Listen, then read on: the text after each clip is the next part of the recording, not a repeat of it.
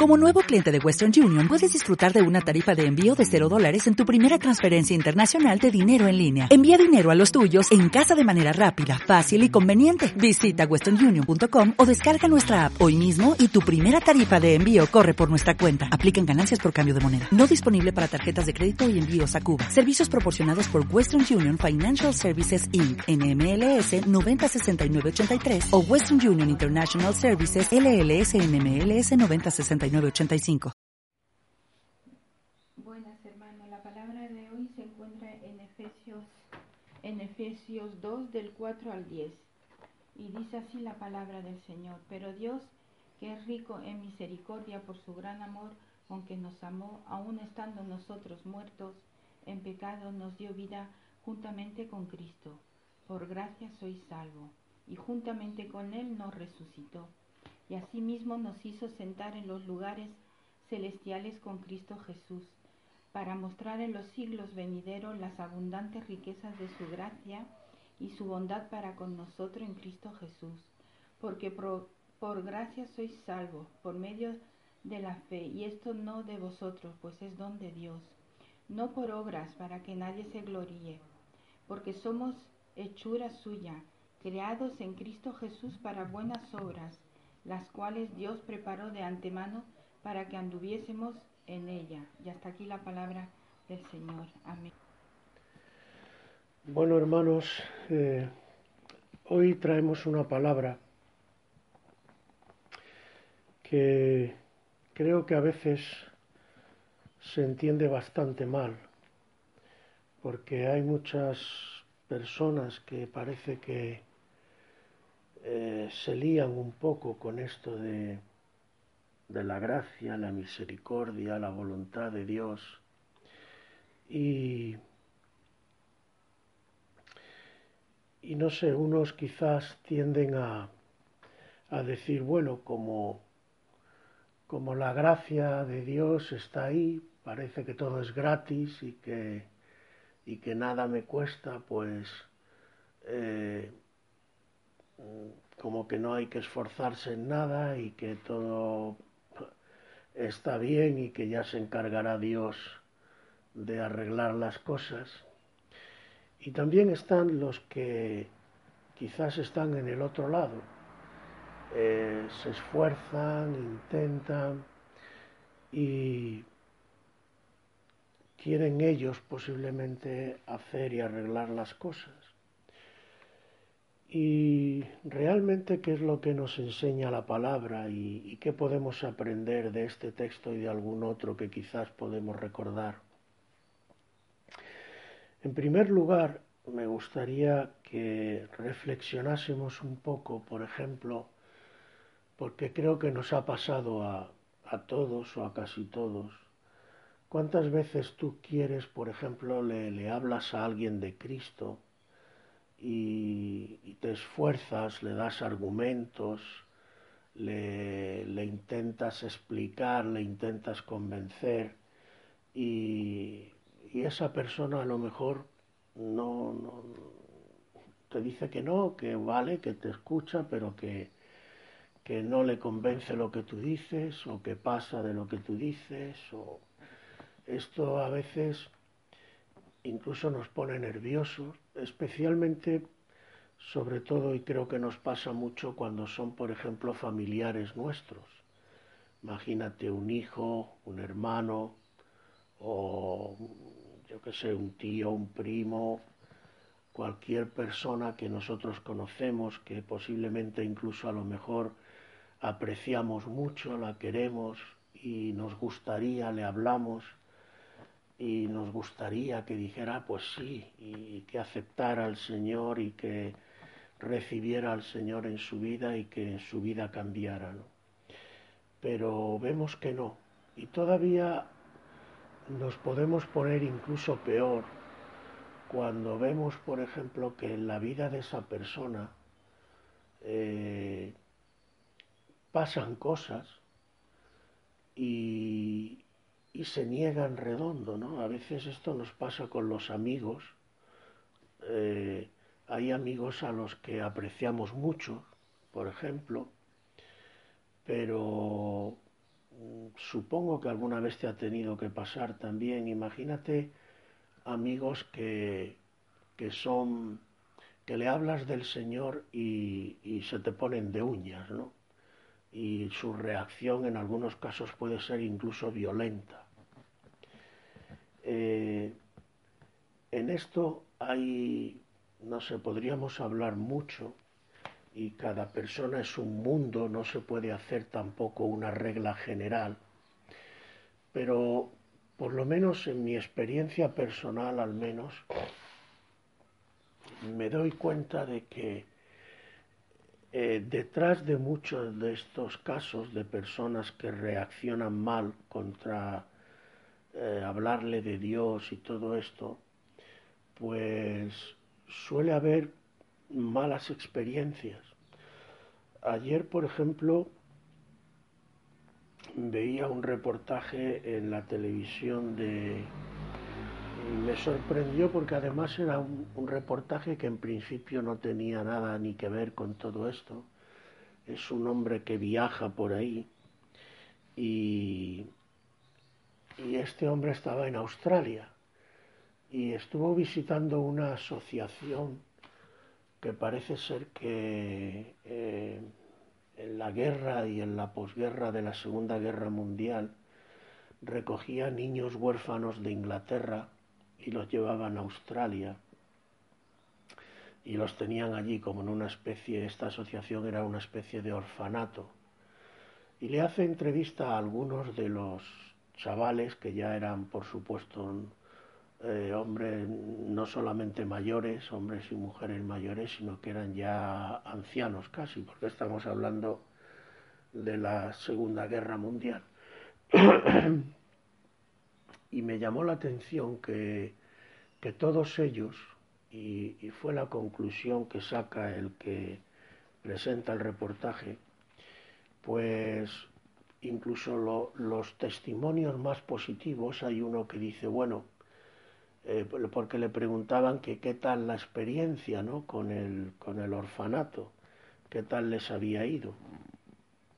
Y, y ellos contaban, pues, eh, ya digo, el más positivo decía que como en su vida todo había sido un desastre y que no tenía nada ni a nadie, pues aquello le dio la oportunidad de, de, tener una serie de cosas que no hubiera tenido si hubiera estado en la calle tirado como una colilla, ¿no?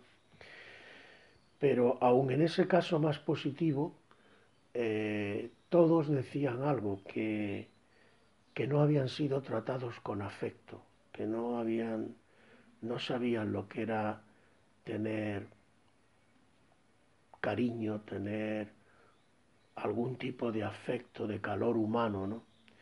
Ya no digo amor, sino era todo disciplina, era todo, pues no sé, imaginaos casi como una especie de cuartel, ¿no? A las nueve se hace esto, a las diez lo otro, y sí, todos reglas, y claro, la gente eh, iba, digamos, encauzada, pero, pero sin más. Eh, y eso produjo en ellos un, una mala sensación, una, una experiencia, digamos, que, que no les benefició mucho. Entonces, detrás de muchas personas de estas, como decía antes, que a veces reaccionan mal contra las cosas de Dios, muchas veces eh, suele ocurrir esto, hay experiencias que marcan nuestras vidas y esas experiencias hacen que, que reaccionemos mal contra ciertas cosas. Y, y desgraciadamente en, en, las iglesias también a veces pasa esto, porque en las iglesias cuando no entendemos bien esto que quiero explicar ahora, eh, nos basamos en las reglas.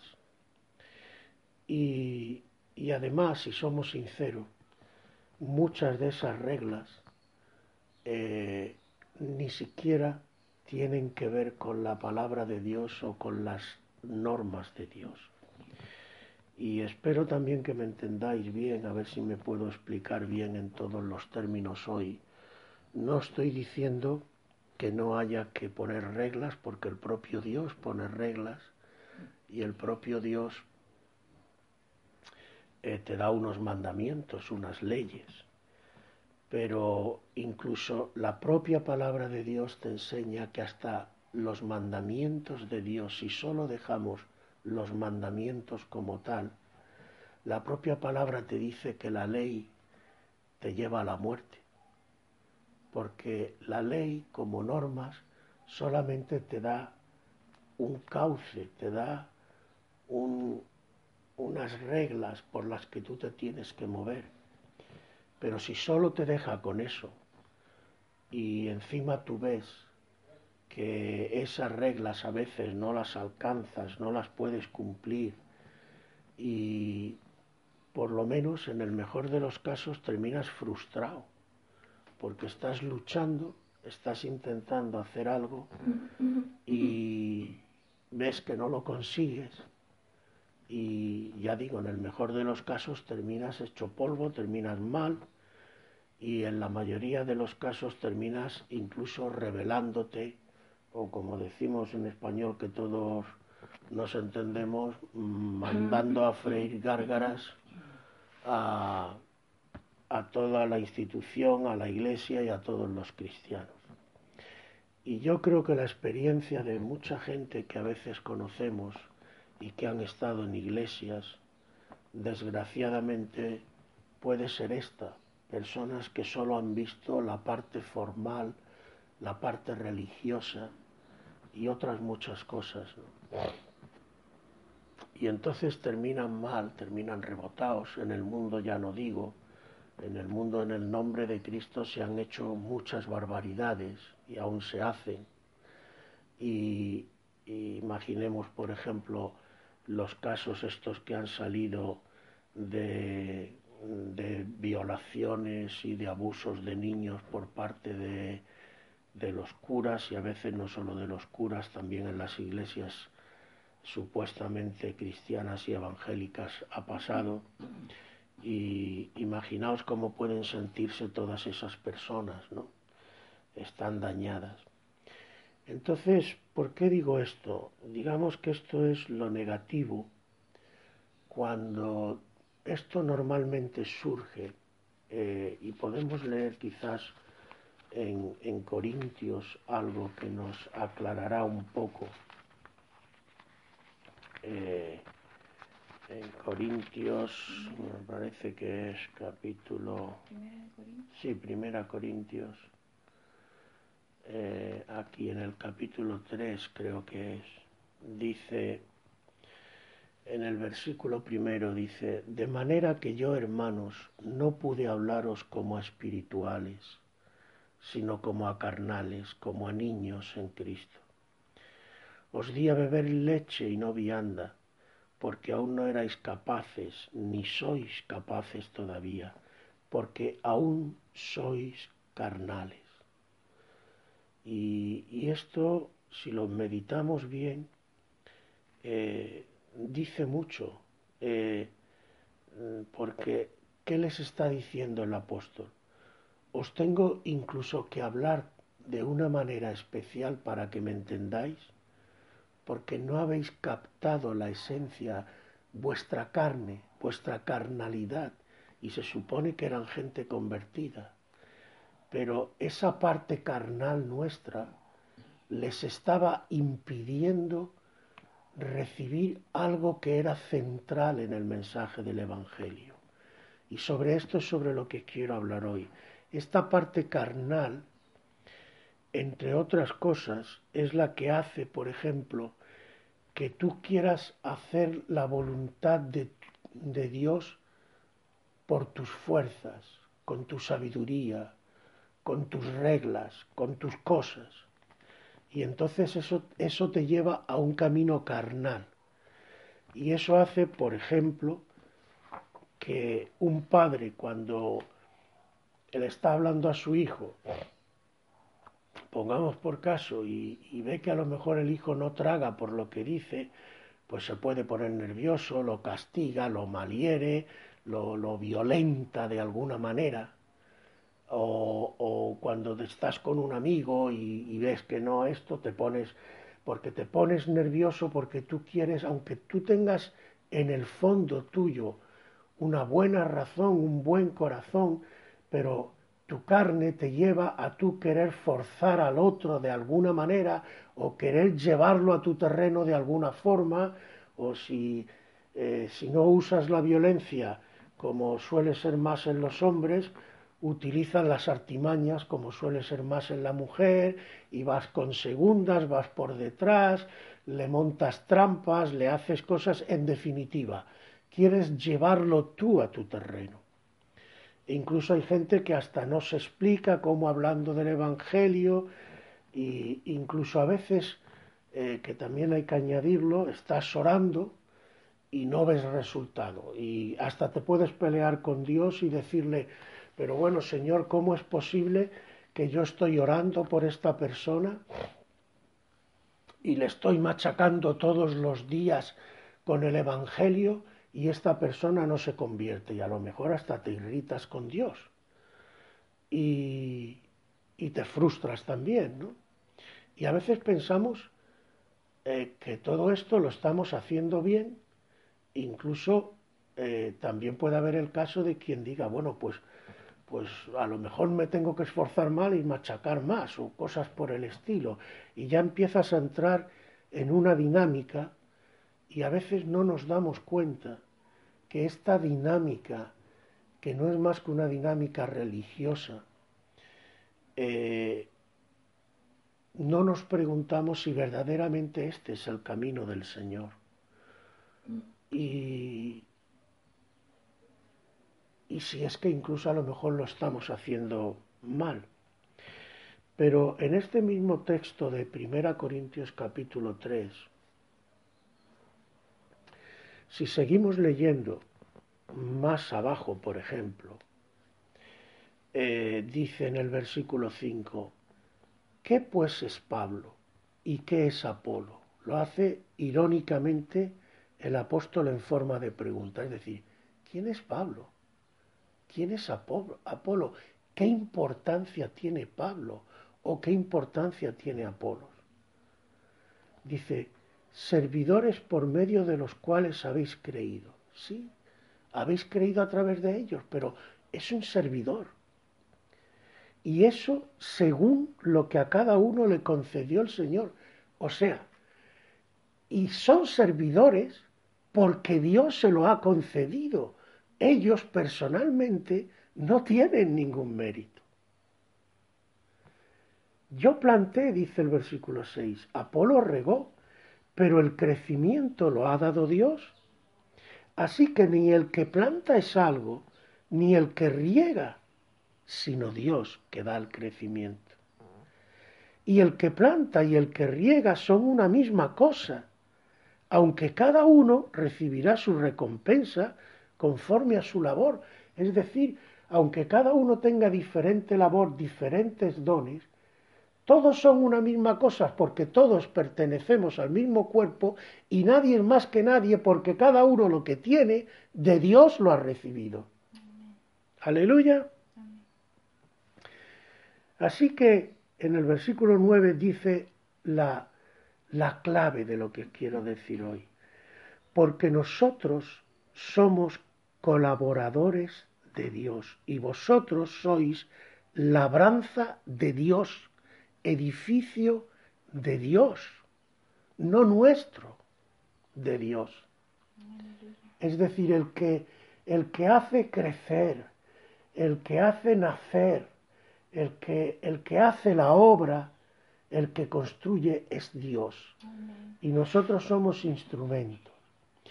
Pero para ser colaborador, yo tengo que saber cómo colaborar con Dios. Y este es el kit de la cuestión.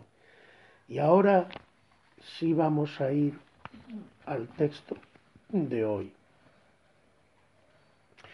Y el texto de hoy empieza diciéndonos que, pero Dios que es rico en misericordia, por su gran amor con que nos amó, aun estando nosotros muertos en pecados, nos dio vida juntamente con Cristo. Y pone entre paréntesis, es decir, como una especie de, de cosa que remarca, por gracia sois salvos. Bueno, primera cosa que, que vemos aquí. Nos dice que Dios, por su gran amor con que nos amó, aun estando nosotros muertos en pecados, nos dio vida juntamente con Cristo. Ahora yo te hago una pregunta, medítalo seriamente. ¿Un muerto puede hacer algo? ¿Verdad que no? El muerto, muerto está. Ni siente, ni padece, ni respira, ni nada. Entonces, antes de conocer a Cristo, nosotros estamos muertos espiritualmente, es decir, espiritualmente no somos nada, estamos liquidados. Entonces, el Señor te dice, Dios por su gran amor, es decir, Dios toma la iniciativa sin que yo pueda hacer nada, hermano. De hecho, no puedo, si estoy muerto, por eso yo, antes de que el Señor me saliera al camino, ¿verdad que todos nosotros, qué es lo que hacíamos? Pues barbaridades, porque estamos en la carne y estamos en el mundo, y, el mundo es el mundo, y la carne es la carne, y el demonio que está a sus anchas, ¿me entiendes? Pues te lleva a donde Él quiere. Y Dios no necesitó que tú hicieras ningún mérito para Él, por su amor, presentarse en tu vida. La iniciativa la toma Dios. Esto es importante, hermanos, que lo veamos. Pero aparte, como a cada uno nos habrá pasado, y yo estoy seguro que si cada uno de los que me están escuchando ahora piensan seriamente, con calma y reflexionando en su vida, seguro que descubres momentos en los que antes de tu conversión Dios te ha hablado. Dios ha estado ahí, te ha dado señales de que Él estaba ahí. ¿Y tú le has hecho caso? No, ¿verdad? Sin embargo, nosotros a veces queremos que, por ejemplo, nuestros hijos, nuestros amigos, nos hagan caso ya.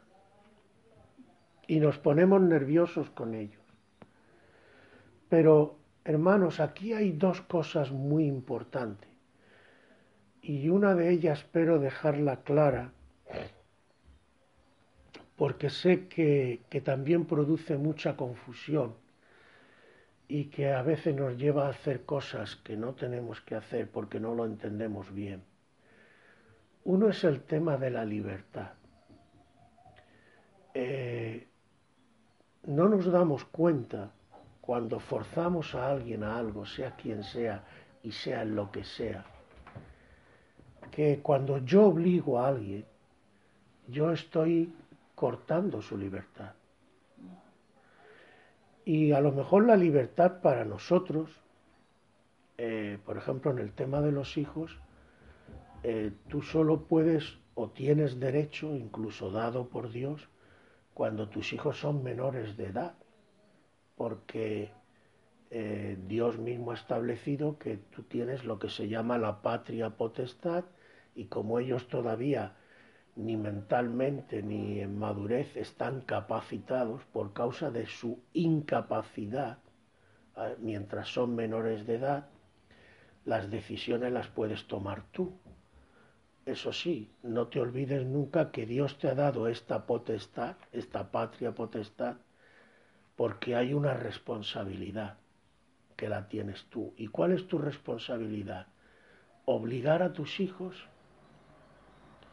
¿Es eso, por ejemplo, lo que vemos en el Señor? El Señor hace así. Él es el Padre perfecto.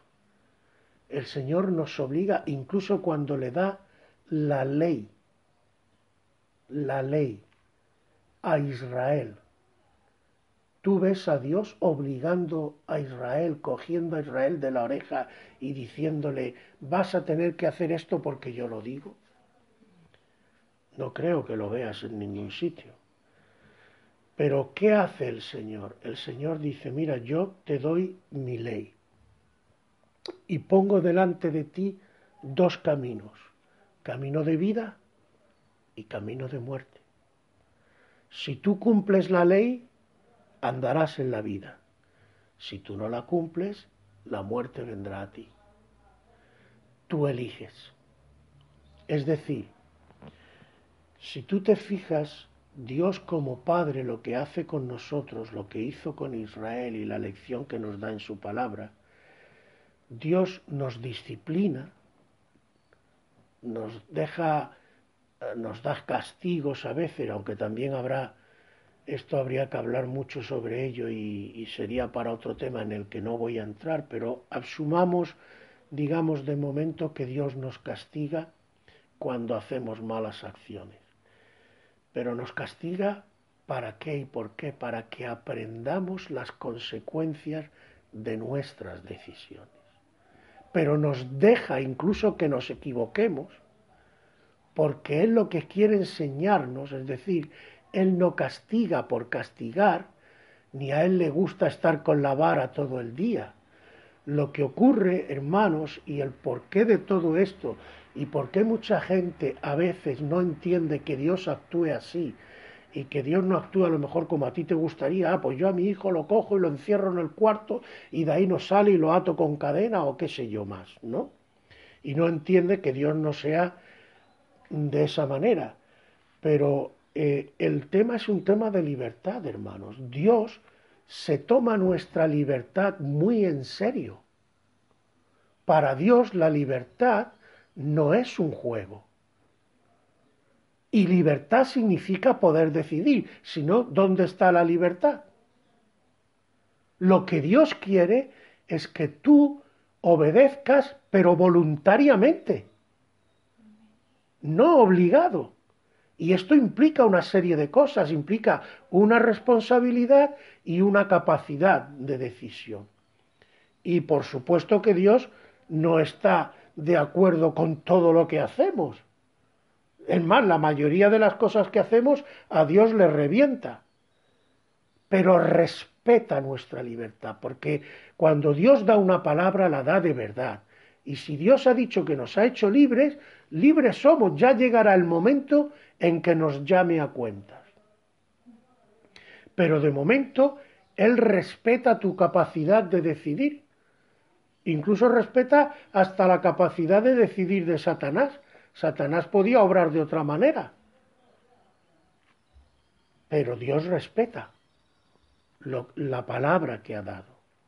Porque vuelvo a decir, esto tiene, bueno, más importancia y más cosas de las que aquí podemos hablar. Pero si tenéis claro que Dios respeta nuestra libertad, entenderás por qué Dios nos habla, nos, nos pone por delante las cosas, pero no nos obliga. Porque además hay otra cosa que Dios, dejándote obrar y dejándote decidir, eh, quiere cumplir que Él vea, o mejor dicho, que nosotros veamos que Él no obra por la fuerza, sino obra por amor. Él quiere que el día que nosotros decidamos seguirle sea por amor y libremente, no por obligación ni por compromiso. Entonces, cuando tú quieres que las personas decidan y le den un sí al Señor de esta manera, libres y por amor, no puede tener lugar estas reglas humanas, este hacer que nosotros obliguemos a los demás, todo eso tiene que estar fuera. Colaborar con Dios tiene que ser otra cosa. ¿Y cómo se hace este colaborar con Dios? Pues si seguimos leyendo, nos dice que en, en Efesios 2 que hemos leído, en el versículo cuatro que nos hemos quedado y juntamente con Él nos resucitó y asimismo nos hizo sentar en los lugares celestiales con Cristo Jesús, Es decir, fíjate que estamos con Él allí, con Cristo, en unidad, en su espíritu. Y todo esto para mostrar en los siglos venideros, en lo que viene, las abundantes riquezas de su gracia en su bondad para con nosotros en Cristo Jesús, porque por gracia sois salvos por medio de la fe, y esto no de vosotros, pues es un don de Dios, un regalo. Es decir, Dios quiere que sea su gracia. ¿Y qué es la gracia de Dios? Pues yo creo que la gracia de Dios se puede definir fácilmente, hermanos. La gracia de Dios es la misericordia en acción. La misericordia que es el, el amor de Dios hacia las personas, lo merezcan o no lo merezcan, ninguno merece de su amor, porque ¿quién de nosotros no ha pecado? ¿Quién de nosotros no ha hecho barbaridades. Pero Dios, y esta es la, la gran noticia, hermano, por eso Dios hace las cosas y nosotros tenemos que aprender a hacerlas como Dios las hace. Tenemos que aprender a colaborar con Dios, a ser sabios en esto. Dios cuando salva a alguien no lo salva ni por méritos, ni porque has hecho tantos kilos de oración, ni porque has hecho tantas normas o lo que sea, no, no es en base a nada nuestro, ni es en base ni siquiera a lo que la otra persona hace. Es por gracia. Dios va obrando en su misericordia, pero esa gracia, Dios es tan sublime, tan alto, tan sabio, que lo que también tenemos que ver es que esa gracia obra respetando la libertad tuya y la del otro. Por eso Dios a veces se tarda, por eso Dios tiene paciencia, por eso nada de lo que nosotros intentemos forzar, intentemos convencer, cada persona tiene su camino. Y Dios te habla, por eso te he dicho antes que reflexiones sobre tu pasado, Dios seguro que te ha hablado y que se ha presentado en tu vida antes de tu conversión y más de una vez. Y tú no le has hecho caso. Pero Él no se ha puesto nervioso. ¿Por qué? Porque Él respeta tu libertad. Y Él espera que seas tú de ti mismo. Quizás sea un camino más largo, quizás sea un camino más difícil, con más recovecos, pero Dios no quiere saltar por encima de tu libertad.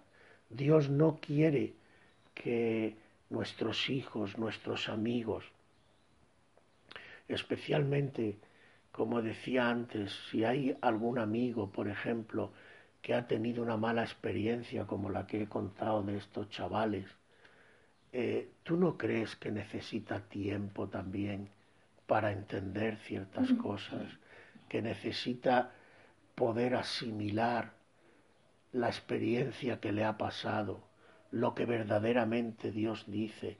¿Tú no crees que necesita más que tú le des obligaciones y disciplina, ver en ti quizás ese amor, por ejemplo, que decían esos niños, esa tolerancia, ese, aunque no estés de acuerdo, como hace Dios con nosotros. Mira, yo no estoy de acuerdo con esto que estás haciendo, pero estoy aquí y te sigo ayudando y te sigo amando y sigo perseverando.